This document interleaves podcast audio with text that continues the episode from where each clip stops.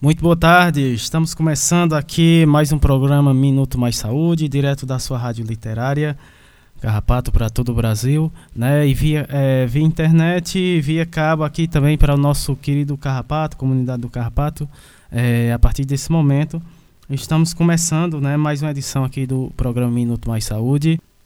Ah, agradecer, né, o Érica, um abraço para Érica, nesse momento está aqui, né, apostos direto de sua casa, uh, na produção aqui do nosso programa. Uh, só lembrando né, que o nosso programa é, mudou de horário, agora é a partir das 15 horas, né? E a gente vai estar aí a partir desse. É, começou é, programa passado, né? Primeiro programa de setembro, a gente já veio com uh, o horário novo e a partir de agora a gente vai estar nesse horário a partir das 15 horas no sábado. Todo sábado a gente já vai ter um encontro marcado né, com vocês a partir das 15 horas. Então agradecer uh, a toda a comunidade lá do Baixio, né? A gente teve uh, hoje uma reunião, né, Érica? Eu, a Érica e os moradores e algumas lideranças lá é, da comunidade do Baixio é, já planejando né, a participação da comunidade aqui no nosso programa. Ah, agradecer né, a pessoa do Lírio, né, que nos recebeu super bem lá na comunidade. E é isso aí, né? A gente é, sempre construindo pontes, né?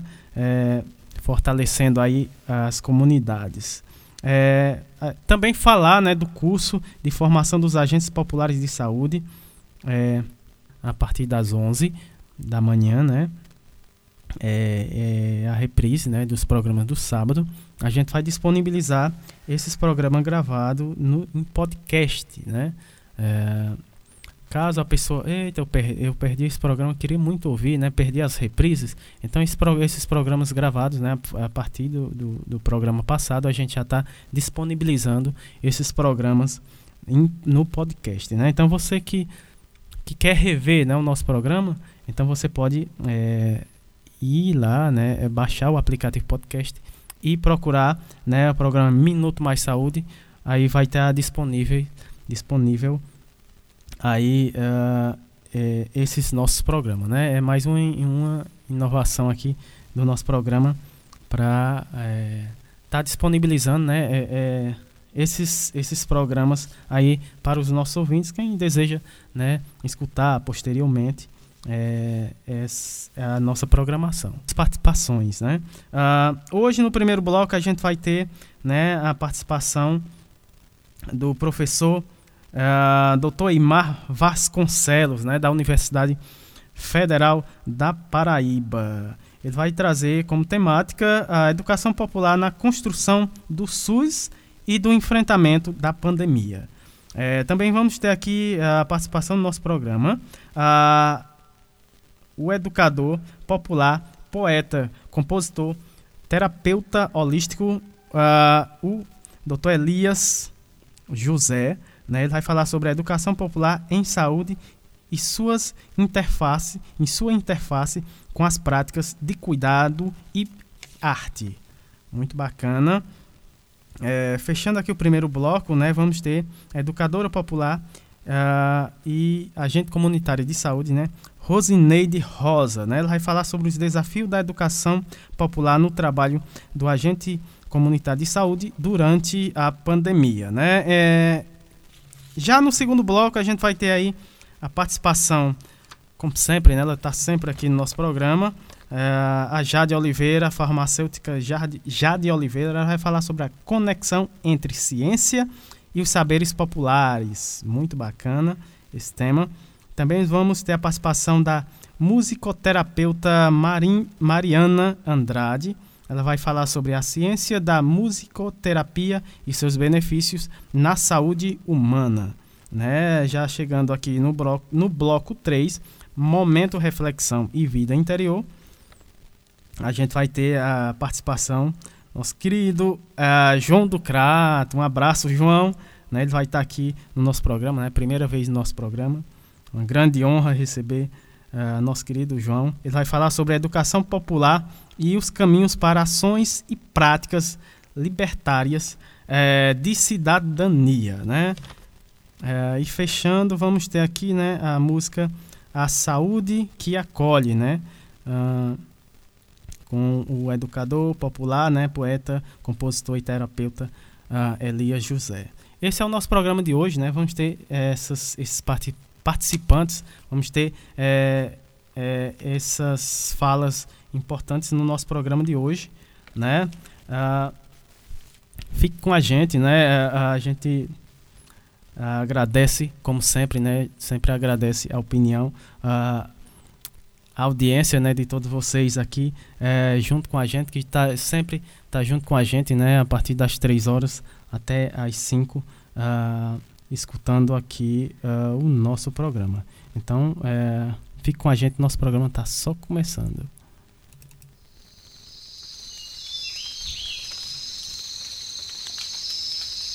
Ai, ai, ai,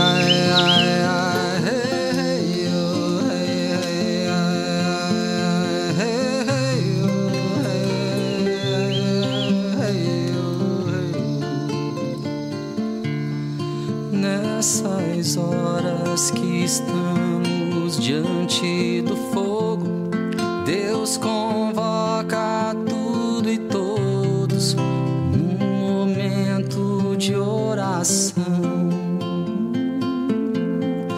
Para rezar e agradecer o dom da vida, nossa Santa Mãe querida, para Pachamama.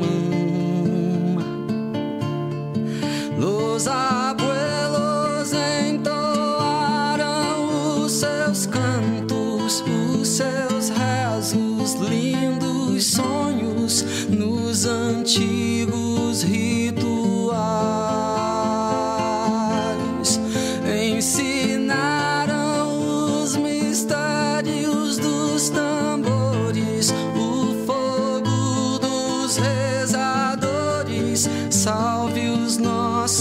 ancestrais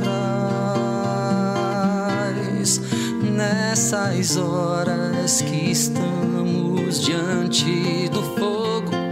Deus convoca tudo e todos num momento de oração para rezar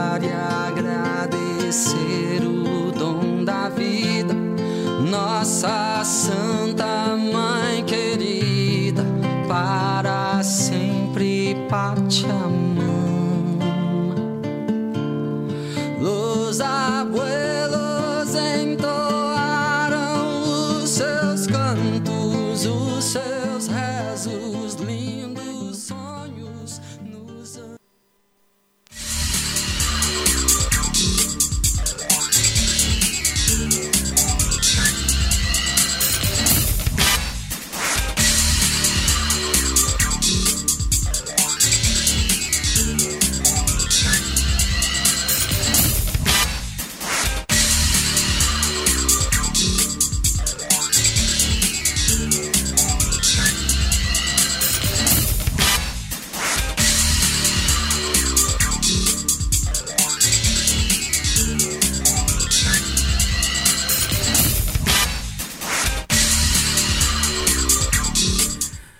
Isso aí, estamos de volta, né? Agora começando com as falas. Antes, né? eh, mandar um, um abraço, né, Patrícia? Ah, Patrícia Silva, da Rede Humaniza SUS, né? Nossos parceiros aqui do nosso programa, fortalecendo cada vez mais o nosso programa com essas parcerias importantes, né? Mandar um abraço para Patrícia Silva, mandar também um abraço para Simone Leite, todas as apostas, né, aqui no nosso programa, parceria forte, né? Mandar um abraço para todo o pessoal aí da NEPS, né? É, a NEPS que é, é, isso, isso, exatamente. É, dia 26 né, de setembro agora, né? Vai ter ah, o sexto encontro nacional da NEPS. Ah, será um grande movimento de debate e fortalecimento do SUS, né, para termos um mapeamento dos movimentos e ações de, de educação popular em saúde. Né. É, já já a gente vai falar mais sobre esse encontro, mais um movimento importantíssimo aqui uh, que a gente vai divulgar aqui no nosso programa, né? Uh, a NEPS, que é a Articulação Nacional de, de, Movimentos e Práticas de Educação Popular em Saúde. Né? Um abraço, SUS, para toda a turma aí da NEPS, né? ouvindo o nosso programa nesse momento. Uh, um abraço também, um abraço aí para Simone Leite, também um abraço é, para o nosso amigo Paulo Fuisca, nesse momento está na escuta aí do nosso programa Minuto Mais Saúde também. Um abraço para nossa agente comunitária de saúde aqui, a Ana Cláudia também, é, sempre na assistência aqui é, no nosso programa Minuto Mais Saúde. É, vez ou outra ela está aqui também no nosso instituto colaborando com a gente, né? Então vamos dar início aqui com as falas, né? É, iniciando, dando início aqui o primeiro bloco, a gente vai ter a participação do professor doutor Aymar Vasconcelo, né, da Universidade Federal da Paraíba. É, ele vai é, falar sobre educação popular na construção do SUS e do enfrentamento da pandemia. Né? Seja muito bem-vindo uh, ao nosso programa, né? a primeira vez que ele está participando do nosso programa.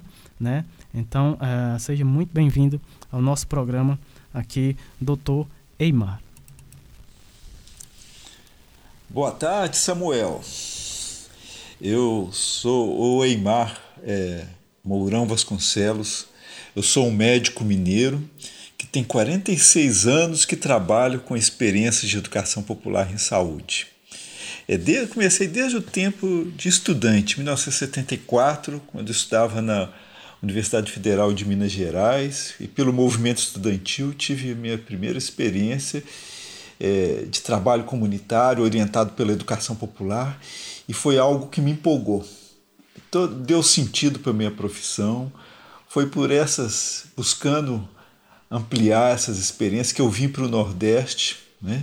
vim trabalhar é, em Guarabira, na região do Brejo, aqui na Paraíba, é, no tempo que era tempo de ditadura e a igreja era o, o, grande espaço que as pessoas que acolhiam as pessoas que queriam fazer trabalho de comunidade né eu vim com Dom, o bispo aqui Dom Marcelo Cavaleira e foi é, uma experiência muito rica que é aí que eu aprendi muito com a educação popular com todos os companheiros da pastoral né?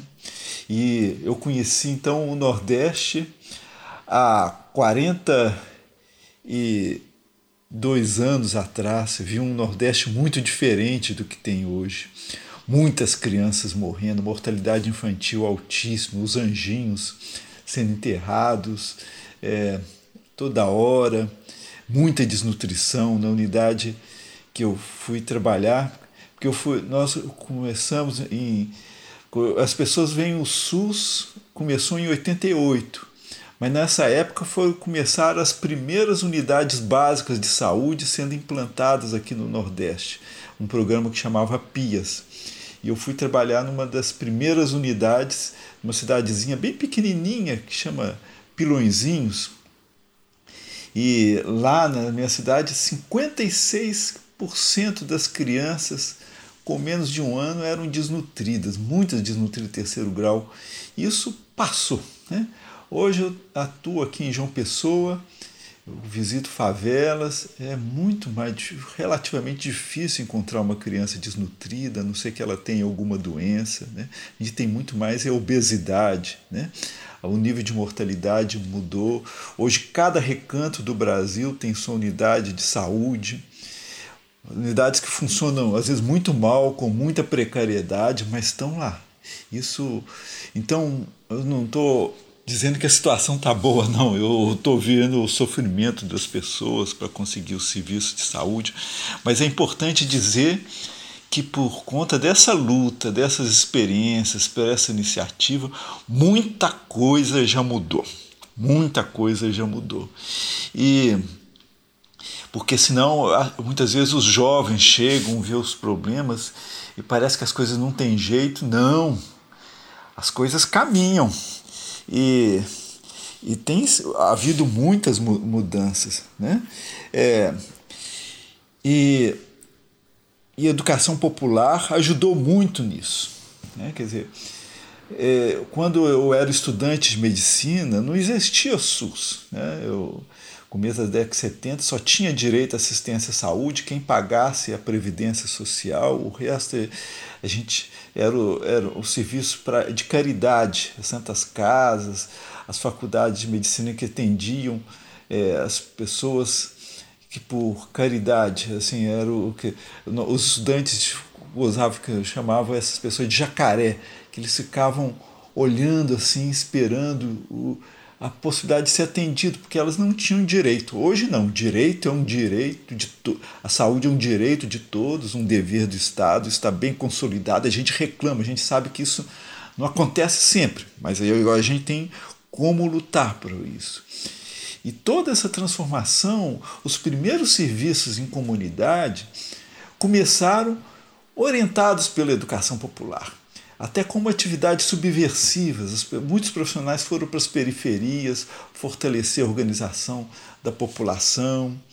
E quando eu vim para o Nordeste, a primeira vez que eu vim foi iníciozinho de 78, conheci várias experiências, por exemplo, em Recife, tinha lá o, o, o bispo Dom Helder Câmara, que começou, junto com a pastoral, organizar agentes de saúde em todos os bairros de periferia.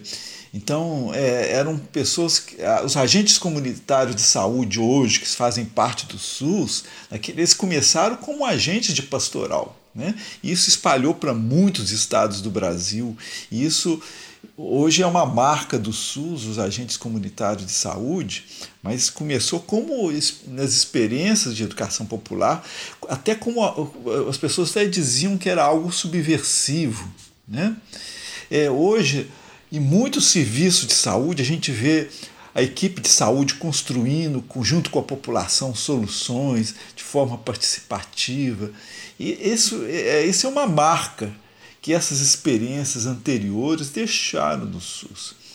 Muitos sanitaristas, quando de outros países, quando vêm aqui para o Brasil, se espantam com, com essa, esse jeito do SUS de trabalhar mais junto com a população, né?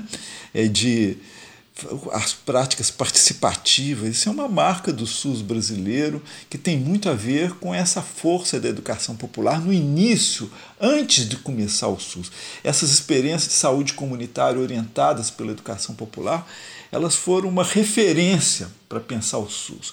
Em 1988, quando se criou o SUS, não foi do nada, não foi uma invenção de sanitaristas, de políticos, não. Já existia uma rede, um pré-SUS, onde a educação popular foi muito importante e orientou muito, marcou muito o jeito de organizar o SUS. Né? É, a gente vê muitas equipes de saúde discutindo em roda, médicos, enfermeiros, agentes comunitários, até o, os porteiros pertinentes. Isso é uma coisa, uma marca da educação popular em saúde. Né? É, e algumas é, dessas experiências têm acabado muito, porque hoje o SUS está muito centrado no médico, muito na burocracia, mas nós temos que resgatar isso. Né? E eu também queria dizer que é uma alegria estar participando desse programa de rádio, né?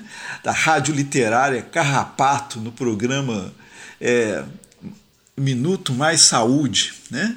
Porque eu, há 41 anos atrás, eu é, participei, fui um protagonista de um dos primeiros programas de rádio sobre saúde na região do Brejo, em Guarabira.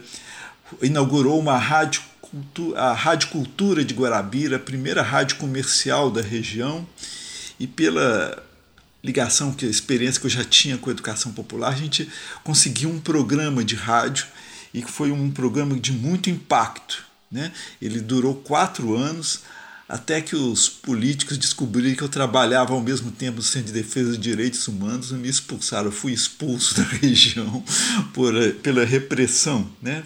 Eu era o doutor Saúde. E foi uma experiência muito rica, porque naquele tempo a gente não podia falar muitas coisas, era tempo de ditadura, mas a gente trazia as pessoas para falar, as cartas e os problemas sociais vinham aparecendo sem a gente precisar de falar. Foi uma marca muito grande. Eu escrevi alguns artigos sobre essa experiência, houve vários programas de, de rádio filhotes pelo Brasil todo, e é muito bom ver vocês aí com agora usando o WhatsApp, modernizando, criando novas formas de atuação é, na área da saúde. Porque a gente tem já no Brasil muitas pessoas que sabem fazer trabalhos comunitários, olho no olho, roda nas visitas, acompanhando casos. Mas o Brasil é uma nação muito grande, a gente tem que espalhar essas experiências. Os meios de comunicação são muito importantes. Agora, com as redes sociais, como utilizar os meios de comunicação de um jeito participativo? Esse é um desafio e que, e que tem tido experiências com, que tem dado muito certo nesse sentido. Né? É, a gente agora está vivendo esse momento da pandemia. Nossa, que que sofrimento, mas que também que muita mobilização. Eu, na minha experiência, com vários anos de trabalho em saúde, várias décadas, nunca vi uma mobilização tão grande, as pessoas modificando tanto é, seu modo de viver, o modo de organizar a vida. É claro que tem muita grosseria, muita briga nesse sentido, mas a maior parte das pessoas estão tomando cuidado. Né? Agora, é, é pena que no, praticamente os meios de comunicação só falam de hospital, de UTI, de medicamentos. É como se isso fosse o mais importante. Mas é importante dizer que a maior parte das pessoas cuidam da Covid em suas casas. Os que são internados são minoria. A maior parte da transmissão da Covid se dá nas comunidades, nos espaços públicos de convivência. E quem pode atuar nesse campo? É atenção primária, saúde, atenção básica. Né? E pouco se tem falado, agora que começa a falar mais. Né? Nós criamos aqui o Movimento de Educação Popular, criou o movimento O SUS nas Ruas, que é justamente porque é, para acordar as pessoas por importância desse SUS nas ruas, que trabalham nos territórios, nas comunidades, para enfrentar a epidemia. Nós estamos num nível de transmissão ainda muito alto e é nessa ação educativa nas comunidades que isso vai ser controlado. Né? É, cada quem trabalha em periferia, nas comunidades, sabe que tem como é diferente uma família da outra, umas são os evangélicos, outros são ligados ao narcotráfico, outros ligados à arte, ao futebol. Cada um tem seu jeito de pensar, cada um tem uma resistência diferente em relação a tomar os cuidados. E quem sabe disso? São os profissionais de saúde, principalmente os agentes comunitários de saúde, os agentes de combate à endemia, que convivem. E hoje a gente tem essa rede. Nós temos 300 mil agentes comunitários de saúde espalhados pelo Brasil todo, em cada recanto. Nós temos quase 100 mil agentes de combate de endemias também no Brasil todo. Eles conhecem as famílias, cada família do seu jeito, as suas resistências, qual estratégia de atuar. O fulano está com tá suspeita de Covid, é preciso criar um isolamento, não, não passar para os contatos, cuidar dos contatos. Como é que a gente faz isso? Uma coisa é uma família de classe média alta que um filho aparece com a suspeita e coloca numa suíte, um apartamento, um quarto com banheiro isolado, todo recurso. Como que se faz isso na periferia? Uma coisa muito difícil, tem que ser pensado caso a, caso a caso. E nós temos essa rede de agentes comunitários de saúde que está sendo muito desprezado. Né? E esse cuidado dos casos, o cuidado da, da evitar a transmissão, tem que ser feito caso a caso, conhecendo a, a situação especial de cada situação. E nesse sentido, a educação popular tem muito que contribuir, muito que contribuir, porque não é algo que você chega dizendo tem que fazer isso. Tem que fazer isso como? A situação aqui não dá. Nós temos que construir junto, no diálogo. Esse é, é o jeito da educação popular. Por isso nós temos vários agentes comunitários com habilidade nesse construir junto, no diálogo. E é muito bom que seja acontecendo isso. E essa epidemia que nós estamos vivendo pode ser um momento de fortalecer os agentes comunitários. É importante lembrar que os agentes comunitários de saúde eles só foram oficializados como algo do SUS durante a epidemia de cólera, no início da década de 90. Até antes, os agentes comunitários eles eram informais, eram ligados com, pelos movimentos sociais, as pastorais. Foi na epidemia de cólera que aí no, no Ceará, quer dizer, foi uma, uma, um pioneirismo do Ceará, o secretário estadual de saúde resolveu incorporar os agentes de saúde no SUS e foi, teve um sucesso tão grande no combate à cólera que isso generalizou para o Brasil todo. Então, eu acho que essa crise que nós estamos vivendo pela pandemia de, da Covid pode ser, também ser uma oportunidade para a gente fortalecer novamente esse jeito de trabalhar atenção básica, valorizando o trabalho comunitário, que isso vinha sendo desvalorizado ultimamente.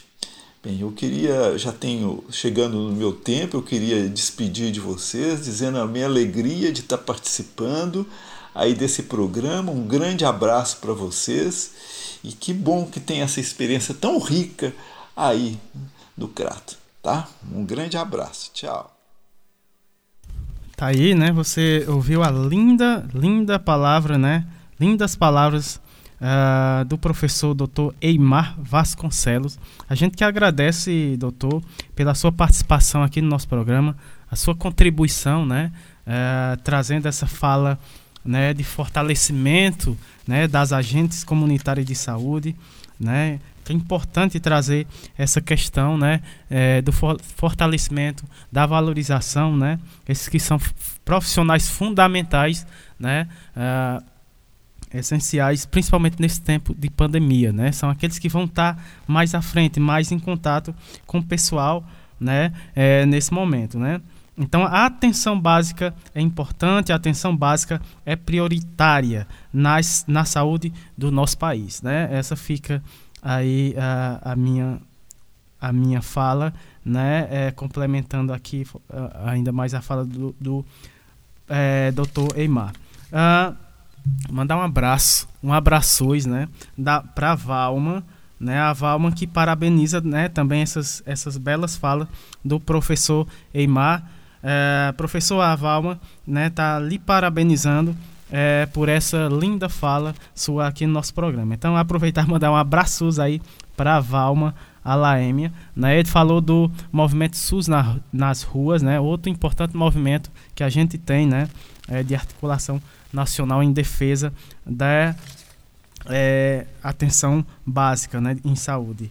É, e mandar um abraço né, para Simone Leite, também o Elias, né, mandando um abraço também para NEPS Ceará, né, toda essa turma é, curtindo aí, ouvindo né, o nosso programa nesse momento.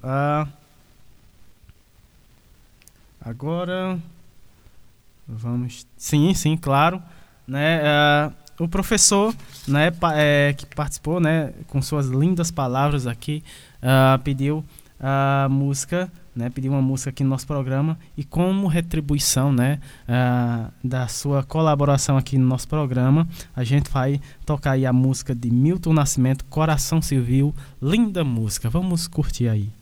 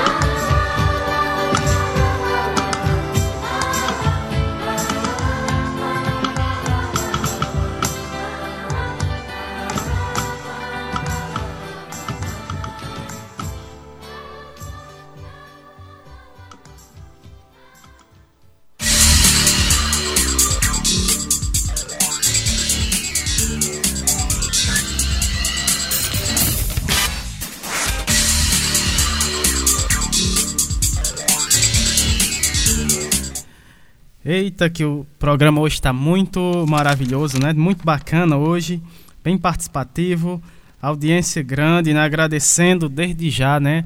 A audiência de toda essa turma aí bacana, né? É, na escuta aqui do nosso programa. Ah, na sequência aqui a gente vai ah, ter aqui a fala, né? Do Elias José, educador popular, poeta, compositor e terapeuta holístico. Né? Ele vai falar sobre a educação popular em saúde e sua interface com as práticas de cuidado e arte. Né? Seja muito bem-vindo aqui ao nosso programa. Muito boa tarde, doutor Elias. Boa tarde, Samuel. Eu sou Elias José, educador popular, compositor, poeta e terapeuta. Sou natural desta terrinha querida, meu cratinho de açúcar, nascido que fui no distrito de Santa Fé, na Baixa do Maracujá. Sou sobrinho do querido e saudoso mestre de reizado, José Estênio de Lima, mas estou radicado em Fortaleza desde a década dos anos 70 do século passado. Estou no programa Minuto Mais Saúde, da Rádio Literária Carrapato, e vou conversar com vocês sobre educação popular em saúde e sua interface com as práticas de cuidado e a arte.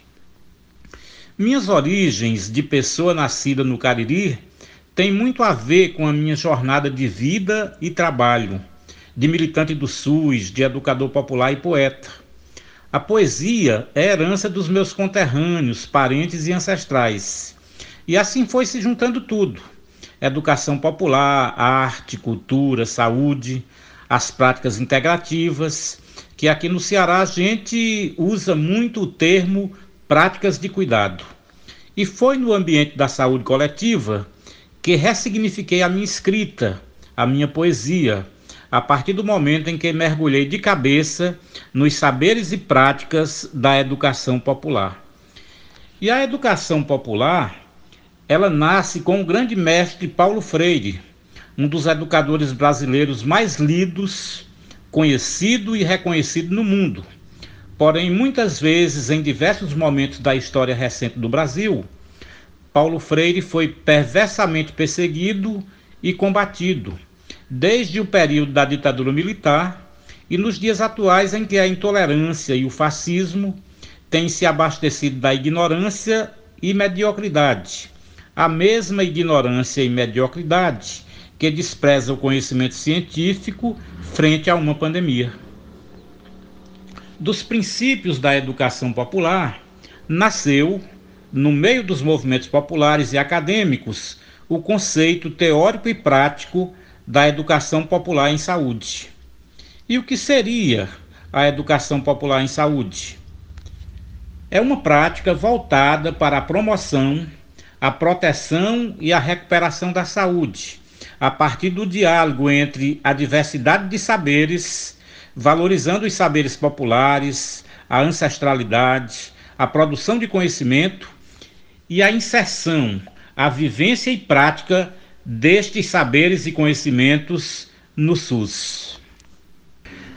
Ou seja, a educação popular em saúde, ela tem tudo a ver com um SUS em movimento, com um sistema único de saúde que se volta para a integralidade, com um sistema único de saúde que é participativo, com um SUS, portanto, Sistema Único de Saúde, que vai ao encontro da gestão compartilhada. A educação popular em saúde, ela está nos territórios, ela participa dessa perspectiva do território de vida e história, onde as pessoas têm o seu saber de saúde, onde as pessoas têm a sua história de saúde, onde cada sujeito é partícipe de um saber e, portanto, de uma construção de saúde como sujeito de saúde, como cidadão dessa história, e não apenas como um mero paciente que vai ao posto de saúde porque se percebe doente, mas para muito além disso, a educação popular em saúde vai fazer esse diálogo. Então, a educação popular em saúde traz para o centro da roda, na tessitura de uma rede, de uma rede acolhedora, de uma rede integrativa, onde também se percebe aí nessa rede a equidade, a equidade no SUS. Então, ela vai a esse encontro e ela traz para esse meio, para essa roda, as pessoas que trazem o seu saber de saúde. Então, nessa educação popular em saúde, cabe o, sa o saber da rezadeira, cabe o saber da cachimbeira, cabe o saber do pajé, cabe todos os saberes, cabe as plantas medicinais, na perspectiva de, inclusive, se fazer uma grande reflexão sobre o grande mal que causa a medicalização, os medicamentos alopatas, o uso sistemático e a ênfase que o mercado e que a indústria de medicamento dá para esse uso irracional de medicamentos. Então a educação popular em saúde ela vai problematizar e ela vai refletir e ela vai promover também a escuta, uma escuta muito mais qualificada, para que nesse contexto todo a gente possa se perceber e se permitir ser sujeito da nossa própria saúde. Porque nos sistemas atuais, em que a escuta muitas vezes não é qualificada, em que a percepção da doença é muito conflitante com a perspectiva da gente se permitir ser sujeito e da próprio, do próprio sistema e da própria rede, quantas vezes não reconhecer os saberes em saúde que a população tem. Então, tudo isso vai ao encontro da educação popular em saúde. Ela é problematizadora, mas ela dialoga, ela quer a autonomia dos sujeitos, ela busca incorporar questões que Paulo Freire muito bem destacava como numa perspectiva educativa e educadora, a gente perceber, a gente fazer perguntas, a gente problematizar e para então identificar situações limite, aqueles problemas agudos que existem no meio da população, que existem na própria rede de saúde e problematizar, discutir, gerar um diálogo sobre essas questões todas, para descobrir juntos e coletivamente os atos limites, para se promover esses atos limites. E se chegar a partir de uma grande construção do enfrentamento dessa situação limite para se chegar aos atos limites, a gente construir coletivamente o que Paulo Freire chamava de inédito viável. E esse inédito viável é exatamente a descoberta do que fazer. Se eu problematizo, eu logo pergunto o que fazer diante da situação, por exemplo, da demanda reprimida que fazer, por exemplo, da situação do pé diabético? Que fazer, por exemplo, diante da situação do da tuberculose, do sarampo, da ranceníase e de tantos outros agravos que tem a nossa população. Então, o que fazer? Aí vamos gerar juntos os atos limites e vamos construir a partir desses atos limites o inédito viável, algo criativo, algo de novo para se trabalhar a saúde da população com a população. E aí é que entra as práticas de cuidado, a, as linguagens da arte, para tudo isso juntos, processado, misturado, junto e misturado, a gente construir uma saúde de verdade, que não é apenas uma saúde protocolar, que não é apenas os protocolos, né? É, tanto protocolo, por exemplo, numa situação de pandemia, tanta gente descumprindo esses protocolos.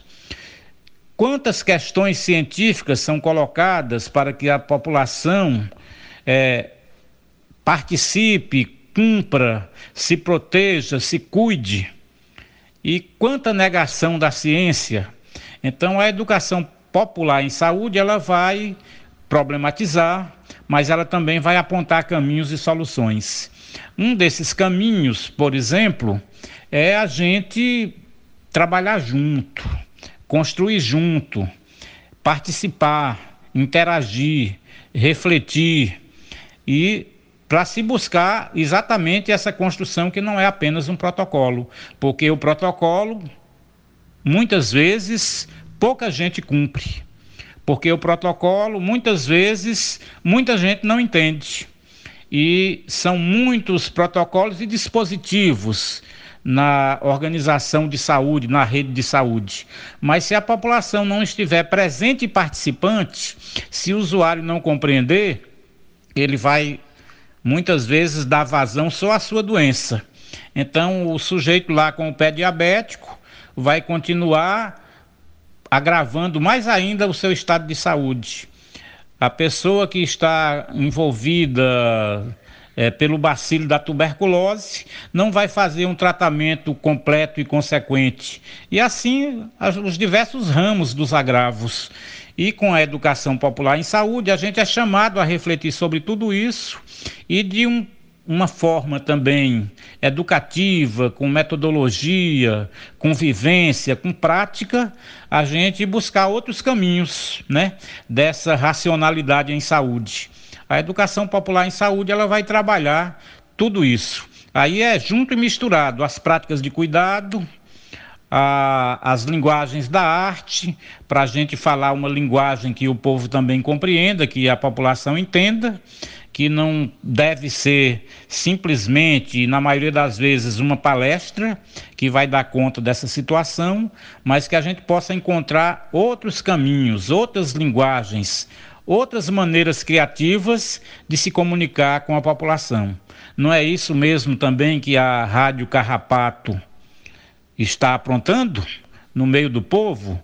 Não é isso que a Érica Formiga e sua equipe estão buscando trabalhar com o povo, então isso é genuinamente educação popular em saúde.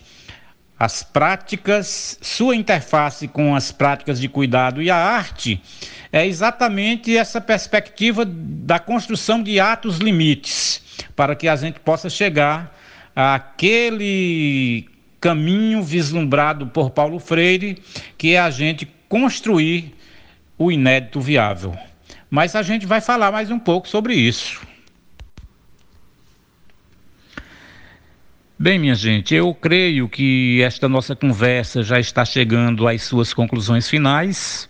Eu gostaria de dizer, em outra linguagem, dizer assim: Caminhos de aprender, caminhos de ensinar, caminhos que levam ao povo, ao território e lugar.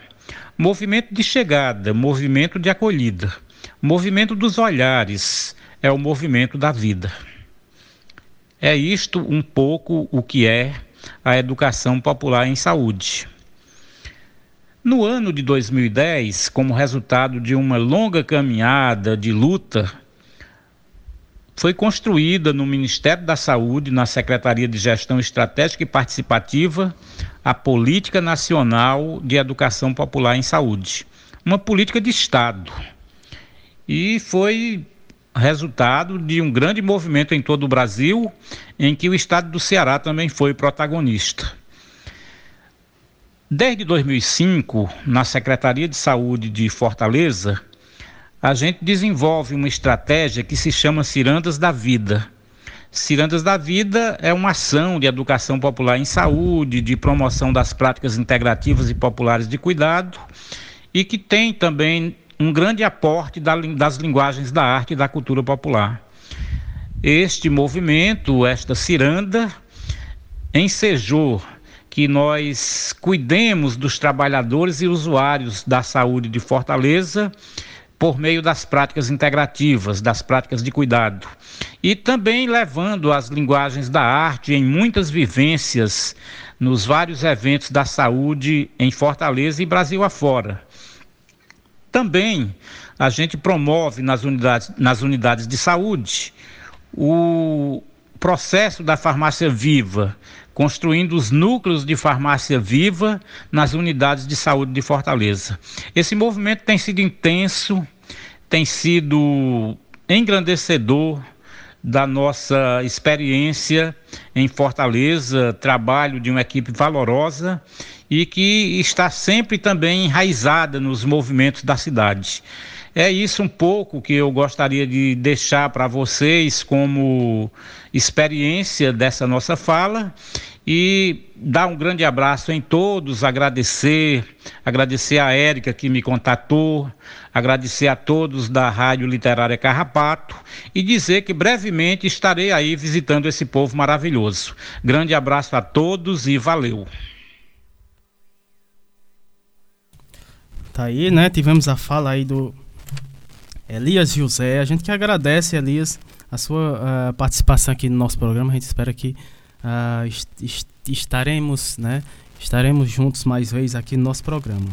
Uh, pra, é, vamos, antes, antes da, da Rosineide, né? Vamos ter aí a fala da Rosineide, educadora popular e agente comunitária de saúde. Antes, antes da fala dela, eu vou falar aqui sobre.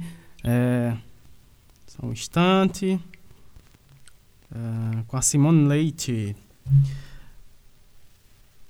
Isso. Uh, vamos ter hoje, né, Simone? Dia 12, a partir das 18h30, né? Vamos ter um encontro. Uh, décimo encontro de trocas de experiências de reikianos no SUS. Práticas indígenas na, uh, durante a pandemia para o enfrentamento ao Covid-19. Né? Esse encontro vai ser hoje, né? a partir das 18h30, horário de Brasília. E você quiser participar nesse, desse encontro, é, é só entrar aqui em contato com nossa querida Simone Leite. Ela vai repassar né, as informações para você poder entrar na reunião. Vai ser via Zoom, né? Esse encontro você pode entrar em contato aí com a Simone através do número é, o código, né? O código é o DDD, na verdade 79, né?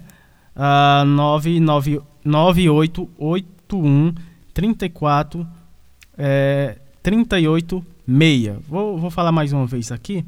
Uh, DDD 79 988 13 uh, 43 86.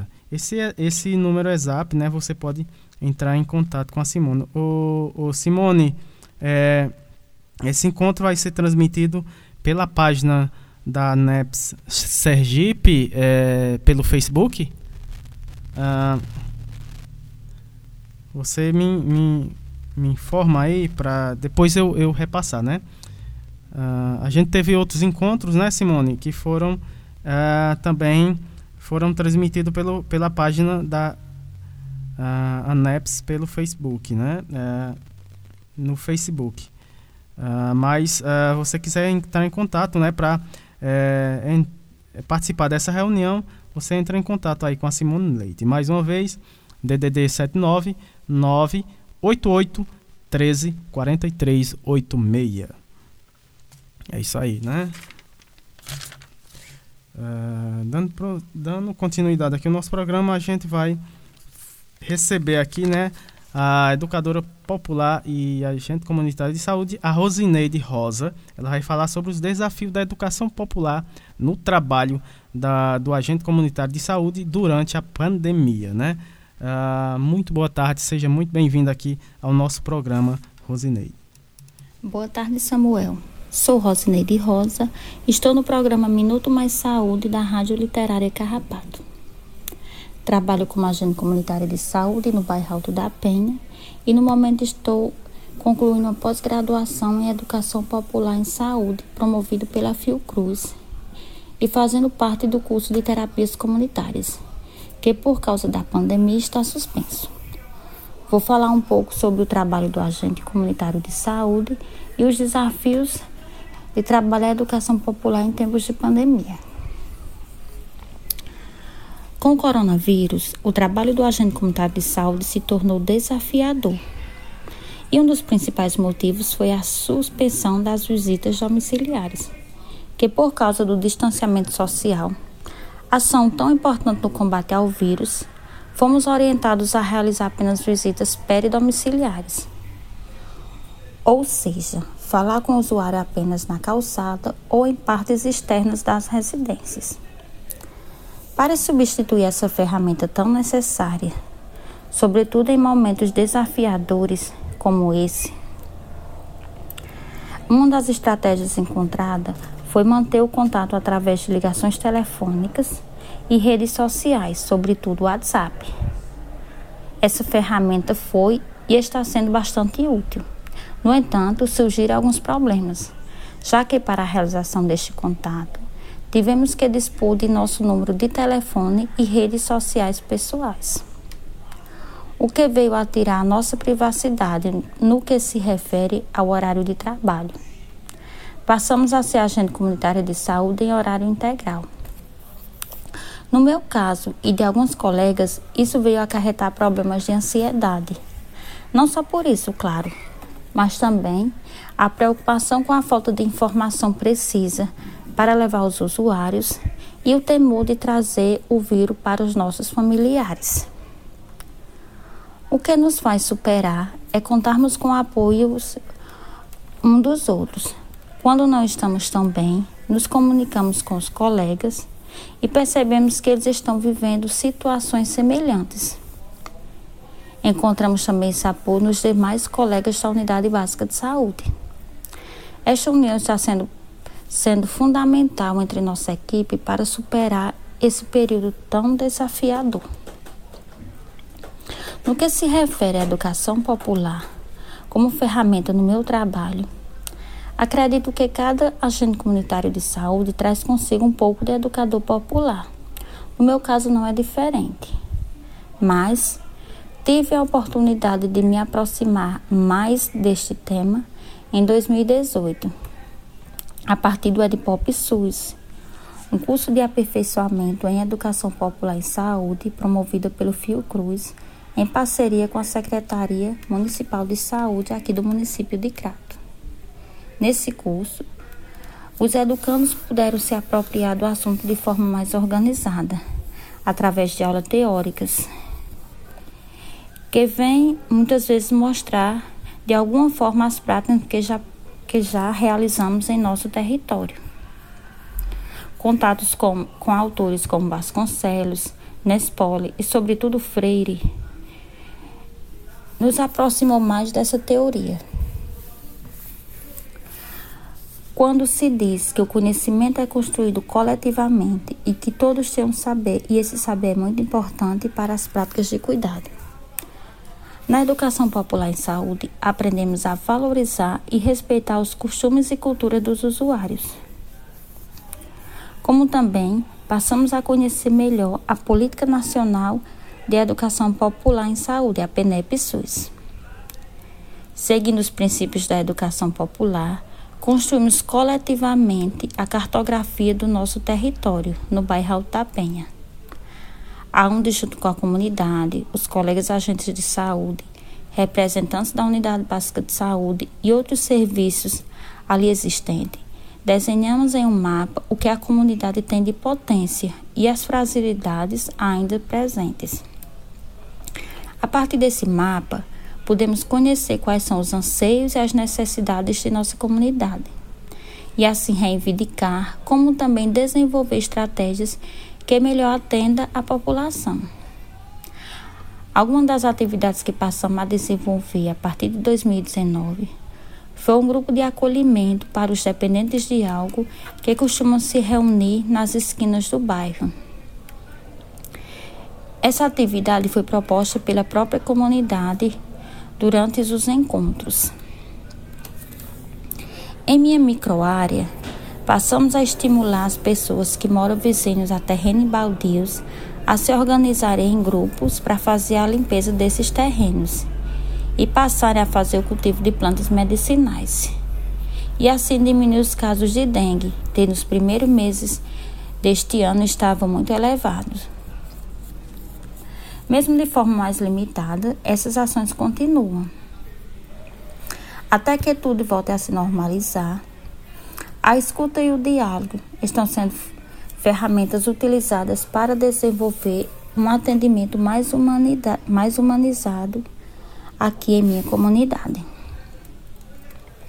Enquanto agente comunitário de saúde, os desafios são constantes, pois desenvolvemos uma função muito importante no combate ao coronavírus, como ajudar no monitoramento dos pacientes positivos tentar conscientizar da importância do isolamento social, do cuidado com a higiene e uso da máscara. Esse processo educativo é trabalhoso e cotidiano, processo mesmo de trabalho de formiguinha. Por causa da pandemia, os atendimentos da unidade básica de saúde passaram a ser de urgência ou emergência e, sobretudo, no combate ao Covid. Então, para suprir as demais demandas, o nosso trabalho está sendo fundamental, pois é, atendimentos que poderiam ser feitos na unidade básica, ou melhor, que costumam ser feitos, a gente tenta fazer essa mediação, como a renovação de receitas e outras demandas. No entanto, sentimos falta de orientações mais precisas vindo da gestão.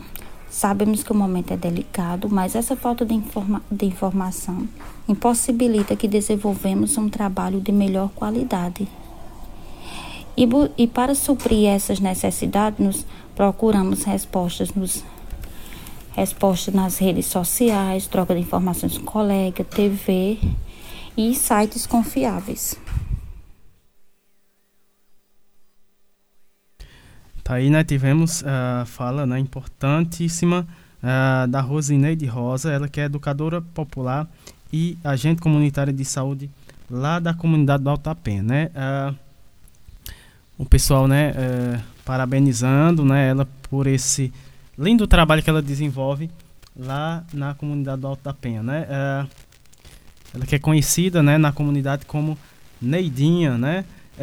E ela faz esses, esse, tem esse importante né, trabalho, além desses que ela desenvolve, também ela fez um trabalho bem interessante né, de cartografia social. Olha que, olha que legal, voltada para a percepção dos elementos e pontos que contribuíam e agravavam a saúde no bairro. Então, é, é, a, gente, a, gente agra, a gente parabeniza né, a, a, a gente saúde Rosineide Rosa por esse belo trabalho que ela desenvolve aí na comunidade uh, do Alto da Penha. Né? E agradecendo a sua participação aqui no nosso programa, a sua participação mais que importante aqui no nosso programa.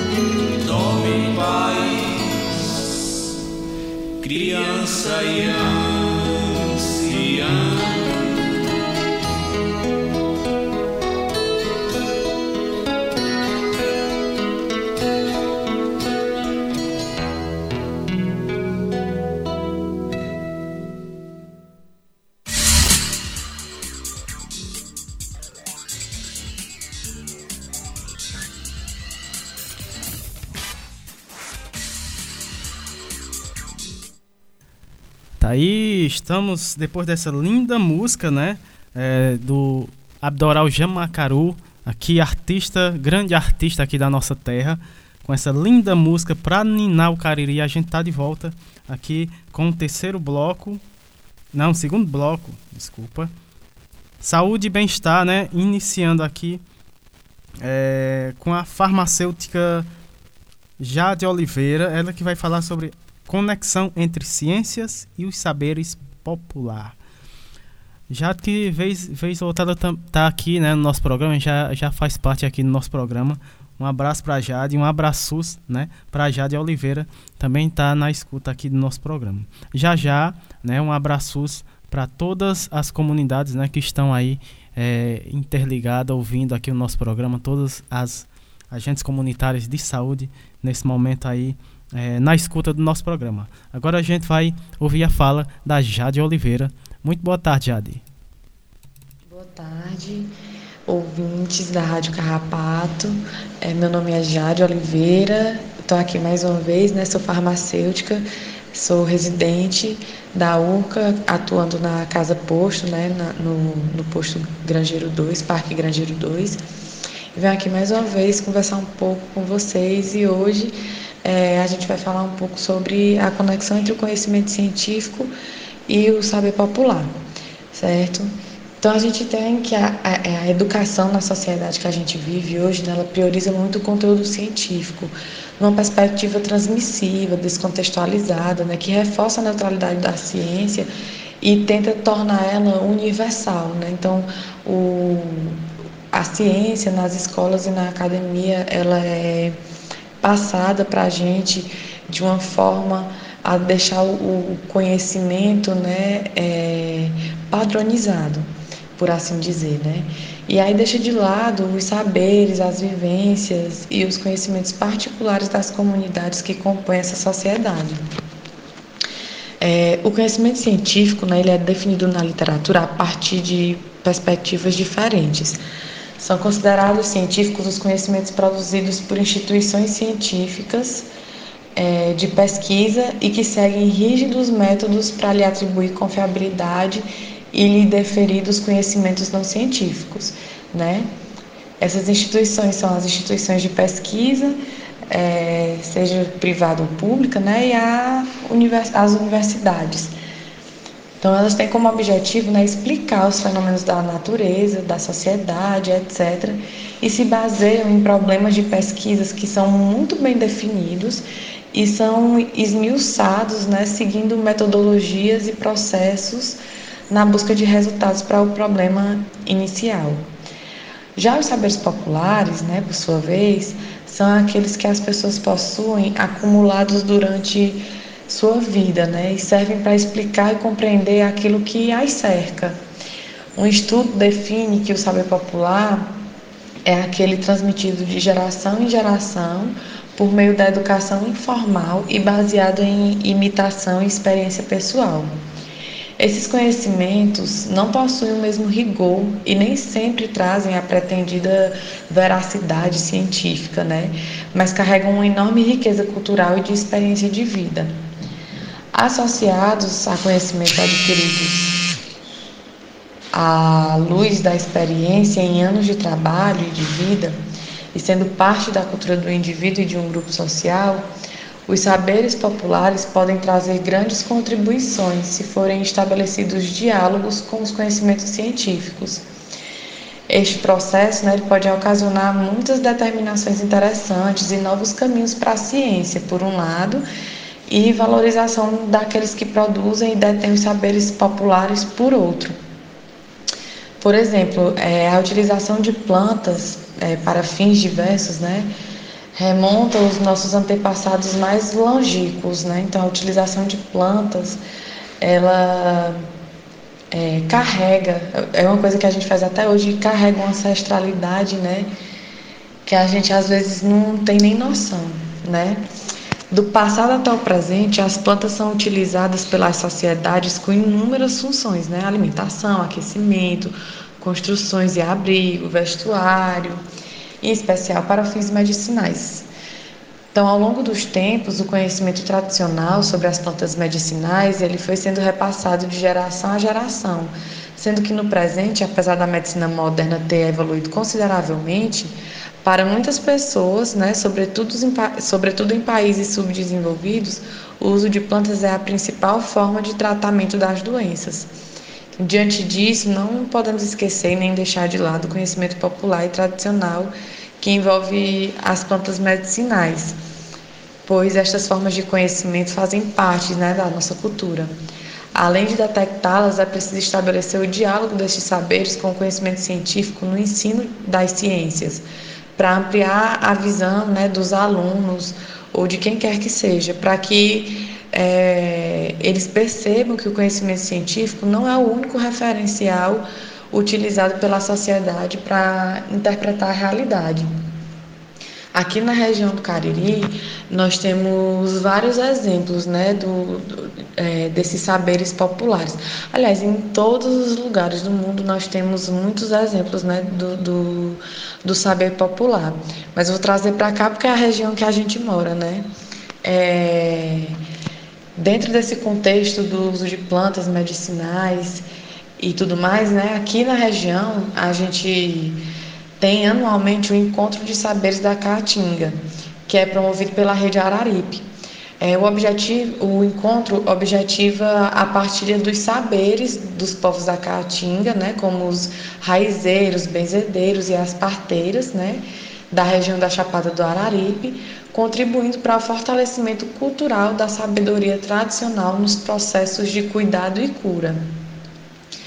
É, esse encontro ele, ele reúne participantes não só da região, né, mas de outros estados do país e até mesmo de outros países. É uma vivência de muita solidariedade, gratidão, colaboração, trocas de energias, né, saberes e cuidados. É uma oportunidade é, para as pessoas que fazem parte da academia também né? Muitas pessoas que estão nas universidades, né? Professores, tutores, participam desses encontros, né? Com, como uma forma de dialogar com o saber popular, né? O, fazer o saber científico dialogar com o saber é, popular. Cabe lembrar, né, que muitas pesquisas que desenvolveram medicamentos, né? a partir de plantas, basearam-se em estudos né, da medicina tradicional, da medicina popular, o que revela a importância dos saberes tradicionais, das práticas e da cultura dessas comunidades que detêm esses conhecimentos. Né?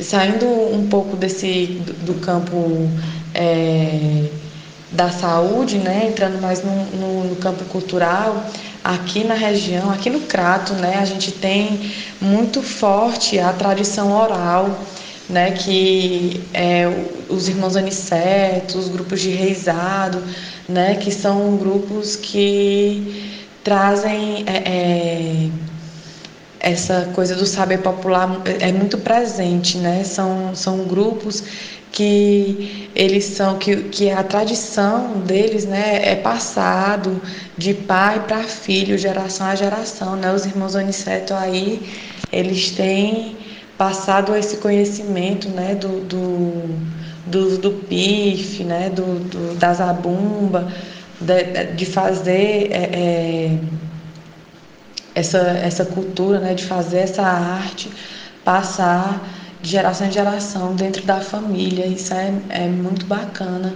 é, de se ver. Os grupos de reizado, eles também têm essa, essa tradição, né? Então, assim, a região, aqui, eu, digo aqui, né? Em outros lugares do mundo a gente também tem essa, essa riqueza né? de, de saberes.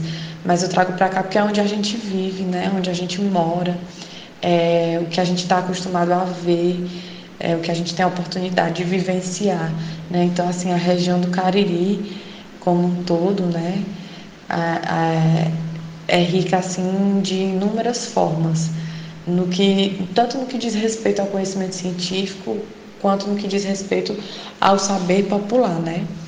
Então, o ideal é que exista uma, uma construção, né, de saberes para os alunos e para os indivíduos em geral, né, tanto no que diz respeito ao ensino básico, né, quanto que diz respeito ao ensino superior, é, e que haja um diálogo, né, entre esses saberes científicos e populares, para que a formação desses sujeitos, eles, ele, é, é para que a formação desses sujeitos ela seja é, transformadora e, e amplie, né, a, a visão é, dessas pessoas que entram em contato com, com essa cultura, né, com essa identidade da região, com, com essa ciência.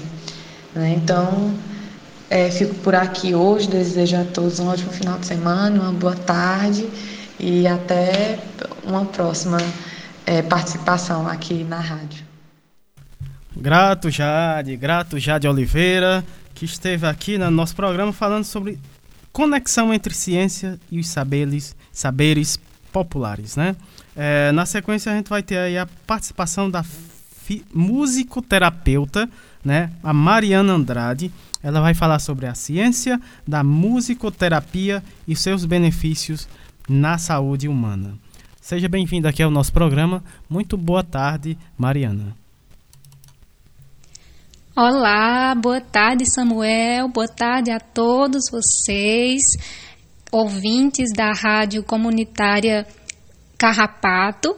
É uma alegria muito grande estar aqui, né, conversando um pouquinho com vocês acerca da minha profissão, que é musicoterapia. Tá? Eu sou cientista e sou musicoterapeuta, formada pela Graduale.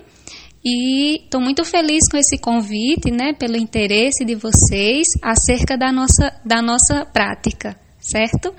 É, a musicoterapia, ela é da área da saúde, é uma ciência da saúde, né? E nós, enquanto musicoterapeutas, é, buscamos ajudar as pessoas, né, é, a melhorarem a sua saúde, né? Seja de uma forma preventiva, seja de uma forma a promover a saúde, ou seja de uma forma a tratar a saúde, certo? É, a nossa ferramenta de trabalho né, principal é o que a gente chama de elementos sonoro-musicais, certo? É, o que são elementos sonoro-musicais? É tudo que compõe uma música, né? Então a gente trabalha com os nossos pacientes, a gente trabalha com o ritmo, a gente trabalha com melodias, com harmonias, né? É, com vários desses elementos que são é, construtores de uma música. Né? A música a gente sabe que é algo muito presente nas nossas vidas, não é verdade? Todo mundo, né, todos nós é, gostamos de música e ouvimos música assim na nossa rotina diária, né, de diversas formas. A gente ouve na rádio, a gente ouve no celular, a gente ouve no ônibus, assistindo TV, na internet, né, de variadas formas, estudando um instrumento também, tocando os instrumentos aí para quem gosta de tocar, né? A música, ela é uma linguagem, né, uma forma de linguagem. Ela é o que a gente chama de é, traço exclusivo dos seres humanos. Né? É, alguns, alguns pesquisadores dizem, né, apresentam teorias que dizem que a música ela veio antes da fala. Né? É, é algo é, realmente muito potente né, no ser humano. Então, quando a gente fala é, em, em música dentro de, de uma questão terapêutica, né, dentro de uma questão de saúde, é, a gente precisa lembrar da musicoterapia, né, que é justamente a ciência, né, é, é a formação profissional que vai buscar trabalhar né, esses elementos musicais, né, esses sons, trabalhar as músicas que a gente gosta, trabalhar a, as músicas que a gente se identifica, também aquelas que a gente não gosta, né, para poder ajudar a melhorar a nossa saúde, né. É, o musicoterapeuta ele trabalha, né, na, como eu falei anteriormente, na perspectiva de promover a saúde, de prevenir ou então de tratar. Ah, Mariana, mas o que seria isso? Seria, por exemplo, um, para tratamento, então a gente tem uma doença, né? Digamos assim. Então, se nós temos uma doença como um Alzheimer, como um Parkinson, né, como uma própria depressão. Então a gente vai buscar formas, né, de tratar aquela pessoa, né, que está doente. Então tra tratar para melhorar a saúde daquela pessoa. E a musicoterapia, ela entra aí como uma forma de tratamento, né, muito eficaz, né, para essas pessoas e várias outras formas também, né? E falando em questão de promoção de saúde, né, seria no caso trabalhar com pessoas que não têm nenhuma doença, né, mas gostariam de, de é, se conhecerem melhor, né, gostariam de ter uma qualidade de vida melhor, né, se sentir melhor é, consigo mesma, com nos, nos seus relacionamentos, né, de, de, de, vida. Então a musicoterapia ela também entra aí, né, ajudando a pessoa né, ou grupo de pessoas nessas, nessas questões, né, de melhorar a sua qualidade de vida, de, de uma melhora de bem-estar, tanto física quanto mental, né, quanto psíquica, emocional. Então a, a musicoterapia ela tem o que a gente chama de visão holística sobre o ser humano. O que significa isso? Significa que o musicoterapeuta, né, e a ciência musicoterapia, ela olha para o ser humano é, de uma forma completa, né? Ela olha para o ser humano, ela não olha só, ah, tá doente, tá com a perna quebrada, então pega ali uma muleta e você vai, vai, vai ficar andando de muleta e resolveu tudo. Não, a gente olha um pouco mais além, a gente olha é, tanto para a questão física, mas também para outras questões da pessoa, né? Então, como que ela tá, é, como que ela se sente em relação àquela perna quebrada? Né? Quais são as dores emocionais que ela traz, né? E, e na, na, própria dor física, como que a gente pode, através da música, né, através dos sons, diminuir essa sensação de dor, entende? Então, é, um, é só um exemplozinho, né, prático para a gente poder é, ver como a musicoterapia ela age de uma forma bem completa né, e bem geral, né, porque ela olha o ser humano antes de olhar a doença. E olhando o ser humano, a gente trata a doença, né? A gente trata o que a gente chama de questões de saúde ou condições de saúde, porque nem tudo é doença. Né? Às vezes é só uma condição ali que a pessoa está passando e precisa né, de uma intervenção terapêutica, né? Esse termo terapêutico significa justamente esse cuidado, né? esse tratamento, esse cuidado de saúde. Então, a musicoterapia ela está aí para isso, para cuidar da nossa saúde através dos sons, né? Através da música. Então, a musicoterapia ela, ela é essa potência terapêutica, né, que a gente chama, ela é capaz de, de, de alcançar, né, a, é, o ser humano dessa forma tão completa e tão complexa, justamente porque ela age diretamente no nosso cérebro. Né? O nosso cérebro é o centro de comando do nosso corpo. Né? Então, tudo o que acontece no nosso corpo é comandado né, pelo nosso cérebro. Lá é a cabine de comando, né? Ele é quem manda e o corpo obedece. Então a música ela tem essa ação, né, é, neurológica. Então, por conta disso, é que os sons, né, a música, os elementos que compõem a música, eles ajudam tanto, né, é, o ser humano nas suas questões de saúde, né? Porque age na memória, ajuda em questões de memória, ajuda no nosso equilíbrio emocional, ajuda em questões de aprendizagem, né? Que a gente chama de questões cognitivas, ajuda também em muitos aspectos físicos, né? A melhorar a nossa desenvoltura física, melhora dores, né? Dores físicas também, né? Então, é, ajuda muito em muitas questões de saúde, em vários aspectos, certo? Ah, Mariana, mas quem é que pode ser atendido pelo musicoterapeuta? Né? Qual é o público? Todos nós, todo ser humano, desde o bebezinho na barriga da mãe até o idoso, tá? Todo mundo pode ser atendido pelo musicoterapeuta, né? A gente faz uma avaliação, né, recebe a pessoa, é, conversa com ela, né, vê qual é a questão que precisa ser trabalhada ali de saúde, vê qual é a necessidade dela, qual é o problema, qual é o diagnóstico, e a partir daí a gente vai traçar o que chamamos de é, planejamento terapêutico, né, objetivos para ser alcançados. Então, é, a gente vai entender né, um pouco também é, da identidade sonora da pessoa, né, que esse é um termo bem usado na musicoterapia, né, é uma das bases para a gente poder conseguir é, definir o nosso roteiro de trabalho com o nosso paciente. Então, é a partir da identidade sonora. Né, todos nós temos uma identidade sonora.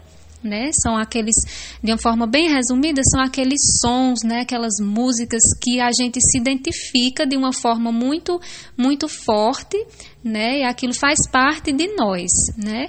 Na nossa construção de personalidade, identidade. Então, a partir daí a gente vai é, buscando né, cuidar da pessoa, né? seja ela criança, adulto, né, jovem, adolescente, idoso, a gente cuida de todo mundo, tá bom?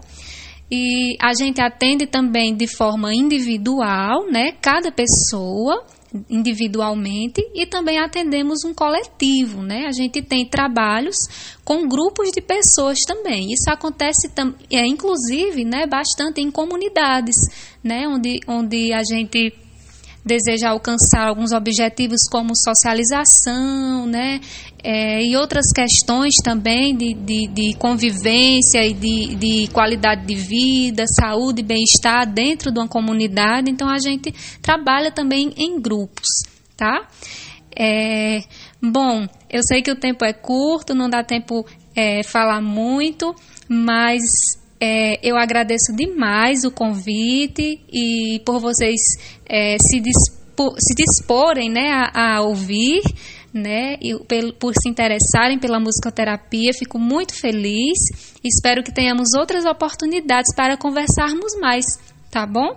Então, vou me despedindo por aqui. Muito obrigada. E se cuidem, tá bom? Deus abençoe a todos e uma ótima tarde para vocês. Obrigada, Samuel, obrigada, Érica, pelo convite e até mais.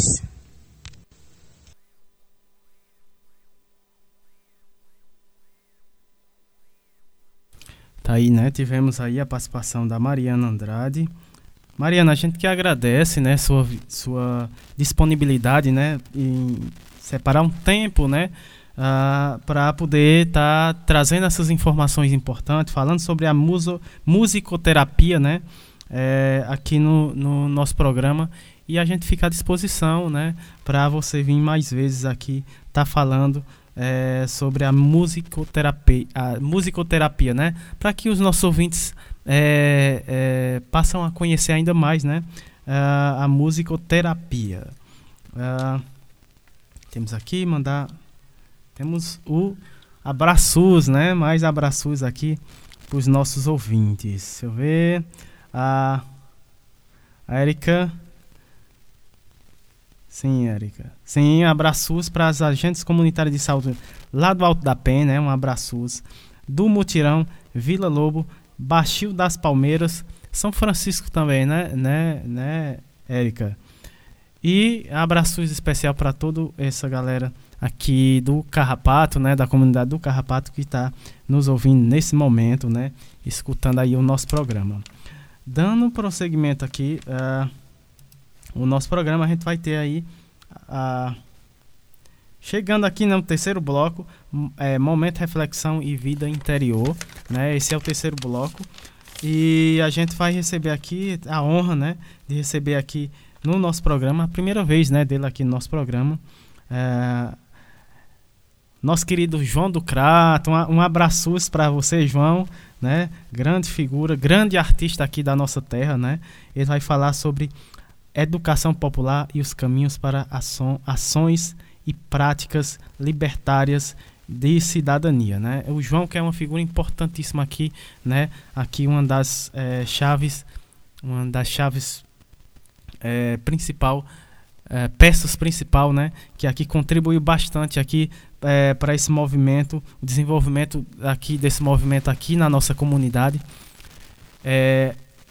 É, ele, né, e outra pessoa importantíssima aqui que é o Paulo Fuisca, eles que está aqui também nos, é, nos ouvindo, né, outra pessoa importantíssima aqui uh, no desenvolvimento é, das nossas atividades aqui, né, foi é, tá, foi e está sendo né, importante até hoje aqui é, para o desenvolvimento aqui é, e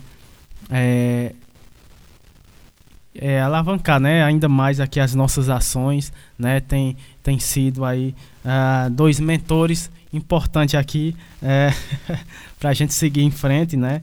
E, e, dar prosseguimento aí esse projeto, esses projetos que a gente vem desenvolvendo aqui na nossa comunidade, né? Não só a rádio, mas também o, a questão do maracatu e também a nossa biblioteca comunitária aqui e também as nossas manifesta manifestações e eventos culturais que a gente tem aqui na nossa comunidade. Então fiz é, é, essa fala, né, importante aqui, importante enfatizar, né, é, essa fala aqui para essas pessoas que são estão sendo que são de fundamental importância também aqui dentro do nosso grupo, né, o João do Crato e também o Paulo Fuisca que estão aqui né, na escuta do nosso programa. Então vamos ter aí a fala do grande João do Crato, né? Ele vai falar sobre a educação popular, os caminhos para as ações e práticas libertárias de cidadania, né? Seja muito bem-vindo, João, aqui no nosso programa. Eu sou o João do Crato, sou um educador popular, sou um artista popular aqui da região do Cariri e quero saudar, né, nesse momento especialíssimo deste programa, né, o Samuel, né, e a Érica Formiga e toda a comunidade do Carrapato e as pessoas ouvintes desse programa por todo o território nacional. Né? Dizer que é importantíssimo né, falar de educação popular nesse momento, né, quando a nossa educação está passando por uns processos difíceis né, nesse, nesse nosso país. Mas a educação popular ela é resistência, né? ela existe porque ela é necessária. Né? E quando a gente utiliza os meios de comunicação, né, como uma radiodifusora de poste numa comunidade, né, e através das rádios do web, né, das rádios web, para fazer um trabalho de educação popular, é importantíssimo ressaltar a revolução que pode ser feita através de um programa desse, né? Quando vai se falar de educação popular em saúde, em arte, em cultura, em tradição, né? Isso é de fundamental importância. Então eu quero fazer neste momento, né, falar da importância que é a comunidade do Carrapato nesse contexto da educação popular, com neste pilar importante que é a comunicação popular, porque a, a, a comunidade do Carrapato ela através da educação popular, ela começou um trabalho ambiental né, com o Rio Grangeiro, que é um rio que corta a comunidade bem no centro dela, né, e que a, a partir dessa problemática de cuidar desse rio, né, a, é, a, a rede de educação cidadã, junto com a comunidade, começou a fazer esse trabalho que foi que rendeu muitos frutos né, valiosos para essa comunidade a consciência ambiental de cuidar do seu meio ambiente, cuidar do seu lixo, é, é, fazer com que as crianças tenham consciência né, de que o rio é um, é um forte manancial de preventivo da questão da saúde. Se você tem um, um, manancial hídrico dentro da sua comunidade e você cuida dela, as pessoas serão sempre muito mais saudáveis, né? E foi retirando o lixo, né, desse rio com as crianças que hoje nós temos o maracatu e no erê o maracatu que já está com mais de uma década né, de ação dentro da comunidade, dentro desse território cariri, mostrando que é possível sim, através de uma educação popular preocupada com a, a, a manutenção dos bens do território, valorizando a ancestralidade, escutando as histórias dos mais velhos, né? assumindo a sua identidade afro e indígena. Todo esse, esse esse empoderamento que a comunidade do Carrapato teve durante esses anos é que está aí. Hoje nós temos o prazer de estar tá falando aqui em educação popular, né? da importância que é a gente valorizar o que nós temos no nosso território, no nosso terreiro. As plantas medicinais, as meizinhas, né? as hortas comunitárias, os, te os, os, os, os terreiros e os, e os, e os os terreiros criativos, né? Enfim, toda essa, essa gama de oportunidades que a, que, a, que, a, que a comunidade do Carrapato teve através de um processo de educação popular é o que a gente tem o prazer de hoje estar fazendo essa louvação. Né? A, a, a questão da, da, da, da identidade, né? da identidade do povo do Carrapato, né? esse povo ribeirinho, né? resistente, que está aqui hoje empoderado, né, podendo falar podendo falar da sua história, que, é, que traz do seu bojo o encantamento da mística da floresta nacional do Araripe, das águas que correm dos pés de serra, né? dos engenhos de cana né? que povoaram esse território. Né? Então, tudo, tudo isso traz um, um, uma mística fantástica né? De você poder trabalhar esses elementais da natureza que estão seu, ao seu redor. Isso talvez tenha sido o grande pull né, do, do, do maracatu inuiri, né? quando ele funde, quando ele funde a natureza afro com a natureza indígena e começa a dizer que nós todos somos afro-indígenas e começamos a cantar, a dançar e a batucar em louvor a essa nossa ancestralidade. Então eu acho é, de fundamental importância para esse processo pelo qual o Carrapato passou, né, está hoje né, fazendo essa, essa, essa, esse trabalho fantástico que vai de encontro né, às sequelas que a globalização faz, porque a globalização ela tem muitas vantagens, né? Ela, mas ela também ela tem as suas desvantagens, porque ela incide, quando ela globaliza, ela tira, né? ela tira a identidade da, da, da, da, da comunidade, né? ela, ela, ela é, estimula o consumismo, né? É, ela dá vazão a que a indústria cultural penetre no território e faça seus estragos, como tem feito com as juventudes de todo o mundo. Né? Ela estimula a violência e a alienação. Então, essa é, é, é, quando, quando a gente vai de encontro a essa globalização, valorizando o que nós temos no nosso terreiro, né, escutando a fala dos mais velhos, né, é, dançando e louvando a sua ancestralidade, isso é de uma importância né, espetacular e de um crescimento humano e, e cidadão que não tem, que não se mensura. Então, está nesse momento falando sobre essa comunidade, né, que eu tive o prazer de estar junto e que ainda hoje tenho o prazer de estar junto de todos eles, né, quando possível, como brincante do maracatu é, é, eu inuirei, e que a gente sabe da importância que esse maracatu teve para a comunidade, tem para a comunidade, né, quando ele estimula né, a, a, o amor, a liberdade, o acolhimento, né, né as brincadeiras que a comunidade faz durante o, o, o, o, ano inteiro, valorizando as renovações comunitárias nas casas, né? valorizando a, a, o, o, reflorestamento no, no, entorno da comunidade. Né? Isso tudo é fantástico, isso tudo é educação popular, isso tudo é crescimento comunitário. E que isso é que é o grande lance, né? Porque quando a gente fala em educação popular, e principalmente quando a gente leva para esse tema da saúde, né? Que eu acho que é, o, que é um foco muito importante, a gente, a gente prima em dizer né, que a gente tem ações é, permanentes de prevenção. Né? Que quando você está trabalhando numa comunidade, onde a comunidade se junta para fazer arte, para fazer cultura, para conversar em rodas de conversa, que abre uma biblioteca né, dentro da sua comunidade, né? que tem um terreiro para, para os brincantes se juntarem e se reunirem e conversarem e construir né, as suas programações culturais, né? que tem uma rádio né, difusora de poste, né, que ela, além de, de fazer aquele trabalho ali cotidiano na comunidade, ela vai, através da web rádio, para para o mundo inteiro, né, de encontro a essa própria globalização que eu falo que às vezes é funesta, mas que ela também pode ser, quando você olha por esse viés, ela pode ser benéfica. Então, isso é de muita, muita, muita gratificante, né? muita gratificação.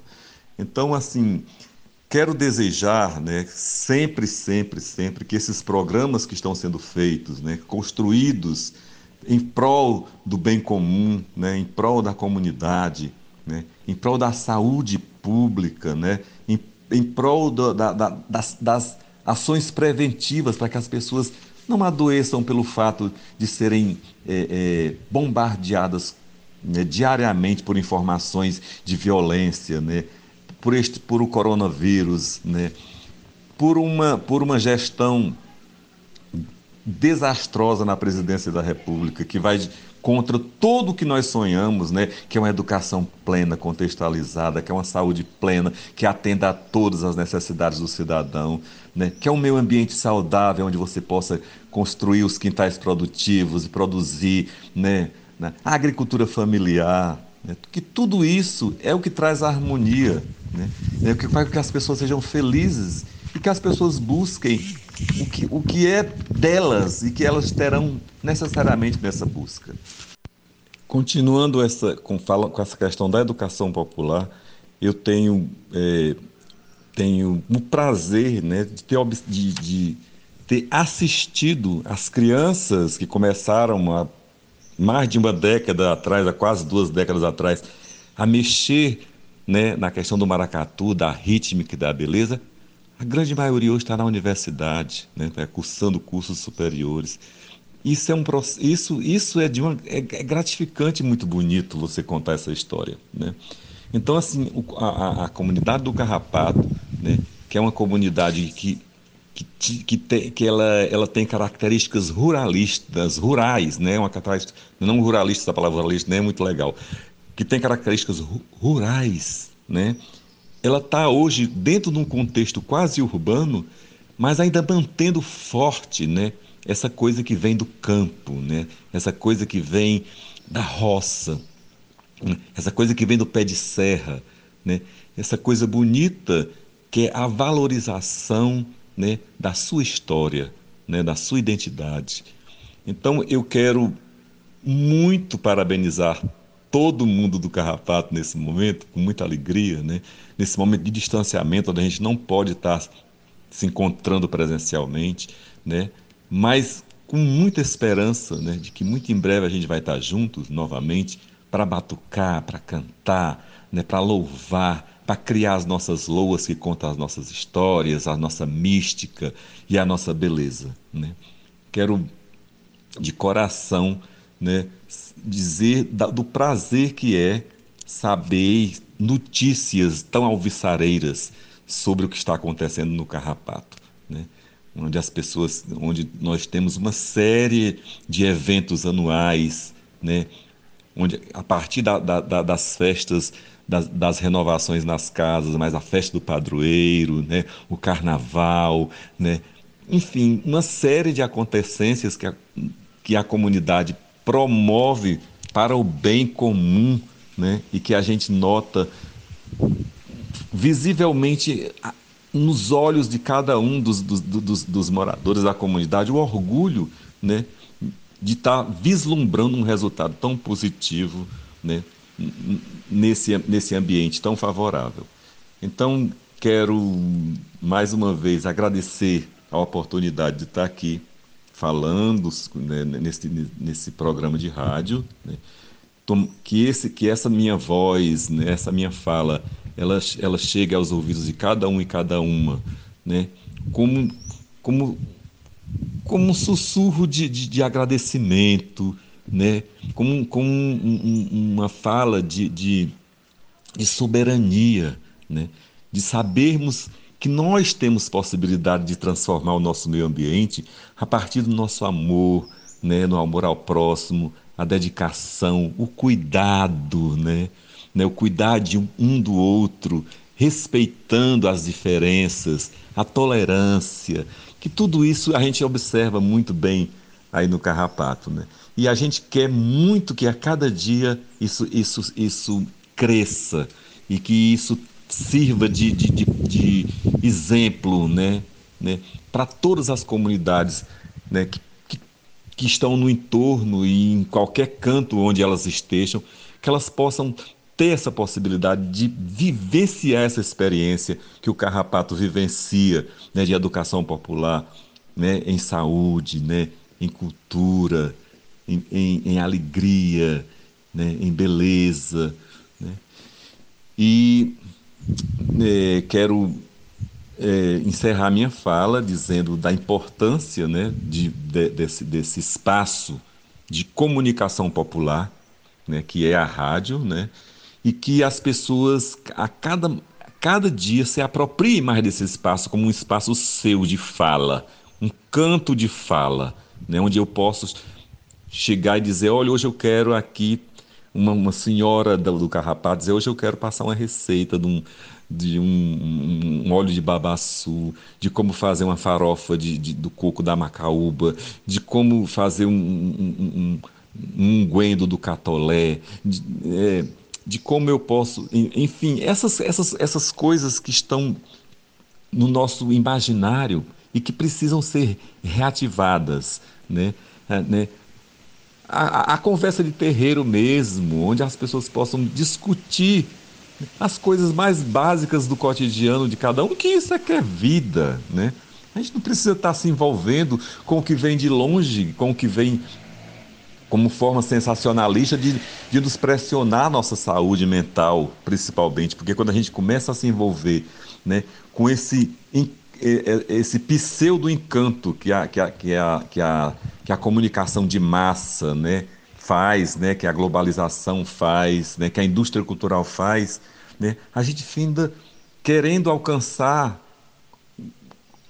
coisas que não, não, não, não nos pertencem, né? que é esse sensacionalismo, essa coisa da, né, da, dessa comunicação louca que, que, que, está, que, que impera no universo.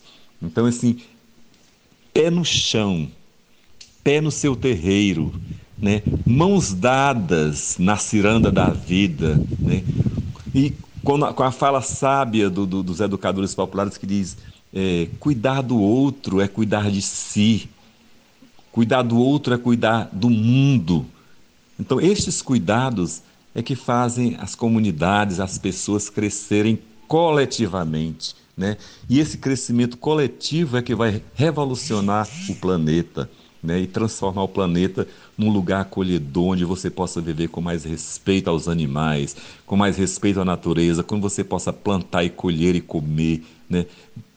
Não aos agrotóxicos, né? dizer que não é legal você consumir os enlatados do supermercado, quando você pode ter no seu quintal sua horta comunitária. Né?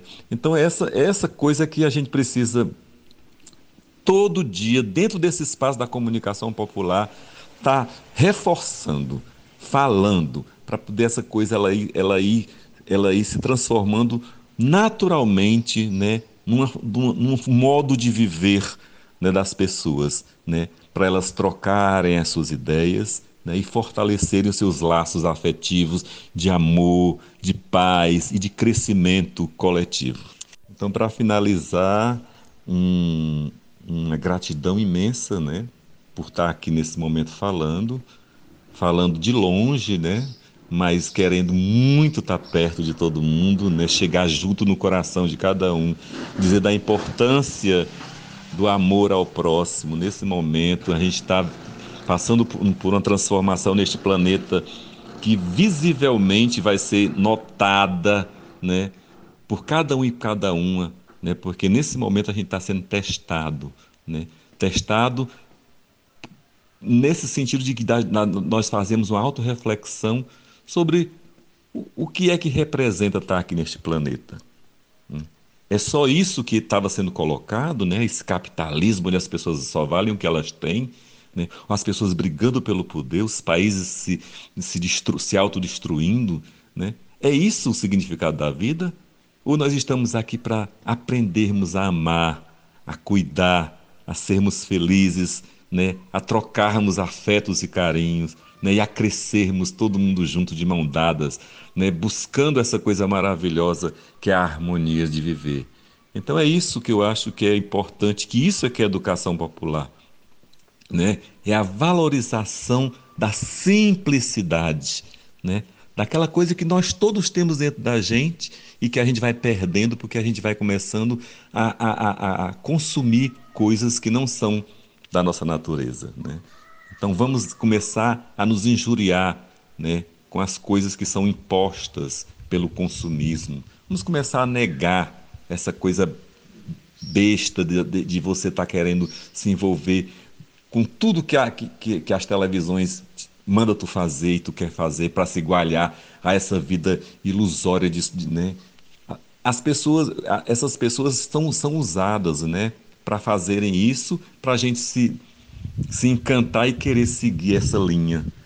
mas não é. Né? A gente tem que seguir a linha do coração, do nosso coração, do nosso convívio com, as nossas, com os nossos queridos. Aí sim, quando a gente faz isso, a gente é saudável, a gente não adoece, né? porque na verdade as doenças são nós que somatizamos as nossas angústias. Então vamos deixar tudo isso de lado e somarmos só alegria e vontade de viver, de multiplicar, né? e, de, e de amar, e de, de servir principalmente, né? e de acolher.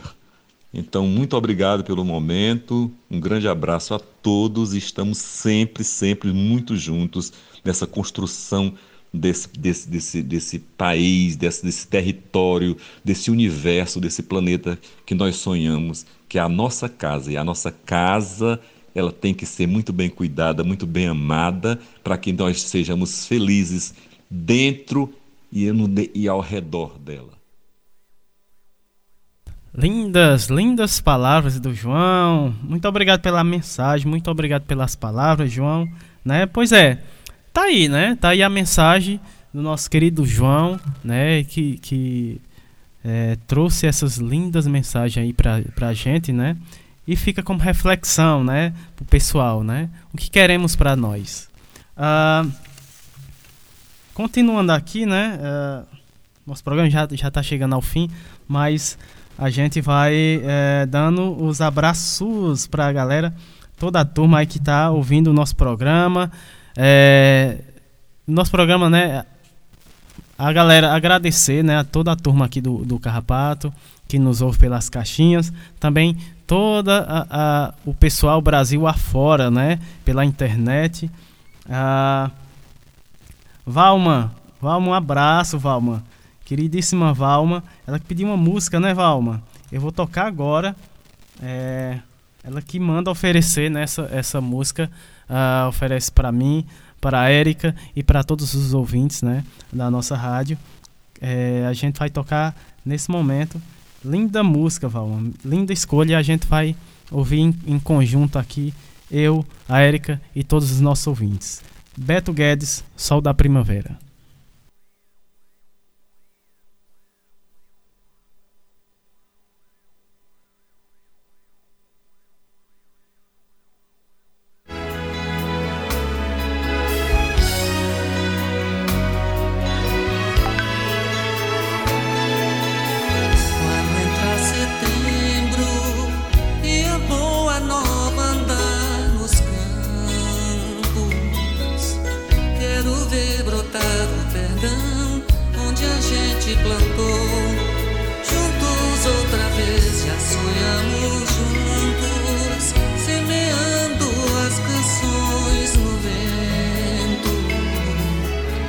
Quero ver crescer nossa voz. No que falta sonhar.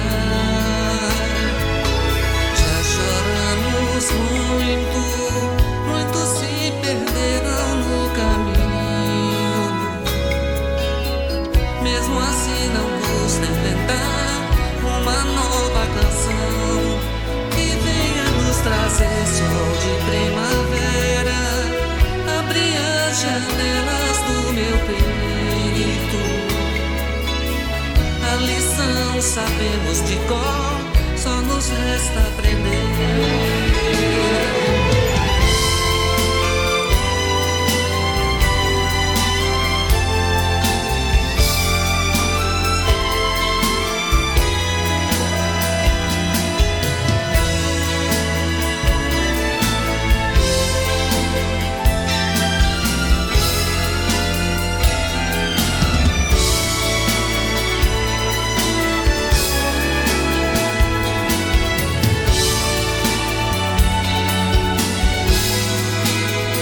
Também.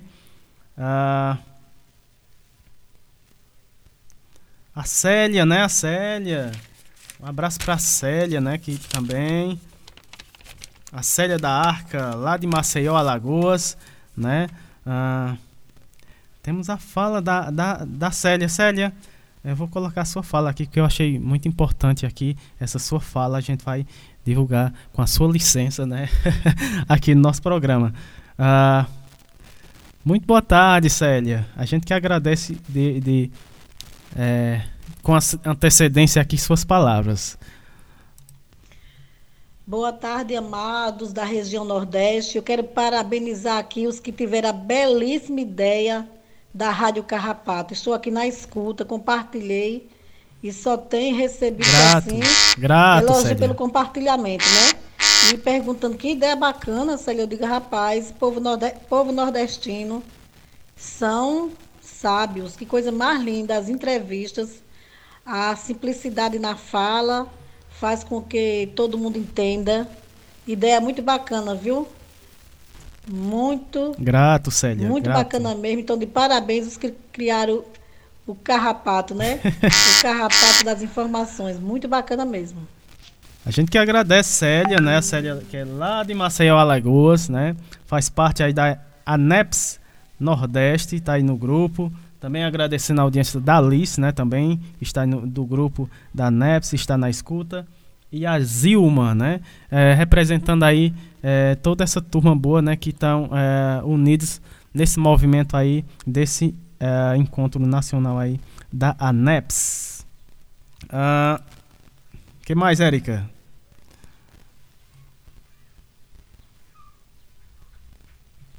Sim, sim, a Patrícia, né? Patrícia, a, a gente aguarda você, né? Logo após acabar eh, essas, tudo isso, né? A gente aguarda você aí com a caravana da Rede Humaniza SUS para uma grande terreirada aqui no nosso Carrapato, né? A gente vai, estamos eh, em breve, né? A gente aguarda aí, já lança o convite aí para você, né? Eh, com a caravana da Rede Humaniza SUS, um grande abraço a essa turma toda, né? A família Rede Humaniza SUS também, a família eh, SUS nas ruas, né? Eh, estamos juntos, estamos juntos. Também a, a Margarida Pereira, né? Outra grande força aqui, né? Outra grande parceria aqui eh, no nosso programa. Lá no Juazeiro, um grande abraço, Margarida, né? Ela que é da rede Movimento Ela Pode, né? O Sérgio também, né? Um abraço pro Sérgio também da Rede Humaniza SUS e toda essa turma. A gente agradece a toda a audiência né, do programa de hoje, foi muito bacana, né? E a gente espera vocês, né, no próximo programa. Esse que vai ser especial, né, Erika? Programa em homenagem, né, ao grande comunicador, grande é, nosso grande Paulo Freire, né? Nosso grande é, ele que é, que é referência né, na educação aqui ah, em todo o nosso Brasil e no mundo também, né? E no mundo. Então a gente vai fazer esse programa especial próximo sábado, né? É, é, em especial do nosso querido Paulo Freire, né? Um programa muito bacana, muito especial e desde já a gente convida vocês a estar junto com a gente próximo programa Minuto Mais Saúde. A gente é, agradece na audiência de todos. Um ótimo fim de semana, né? E até o próximo programa.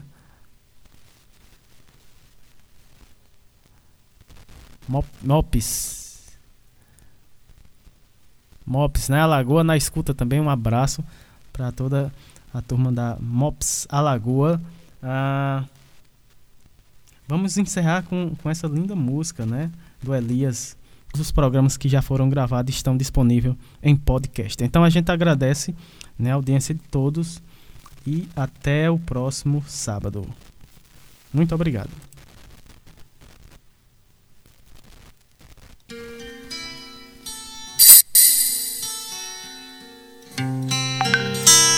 A saúde que acolhe é a mesma que regenera. A saúde que acolhe é a mesma que regenera. Só há doença no mundo porque o amor não impera. Só há doença no mundo porque o amor não impera. A saúde é um anúncio de cuidado e atenção. A saúde é um anúncio de cuidado e atenção. Ela tem a ver com o corpo, com a mente e o coração. Ela tem a ver com o corpo, com a mente e o coração. Quando a gente se abraça, o corpo fica contente. Quando a gente se abraça, o corpo fica contente. Quanto mais nos abraçamos, menos ficamos doentes. Quanto mais nos abraçamos, menos ficamos doentes. A saúde que acolhe é a mesma que regenera. A saúde que acolhe é a mesma que regenera. Só há doença no mundo porque o amor não impera. Só há doença no mundo porque o amor não impera.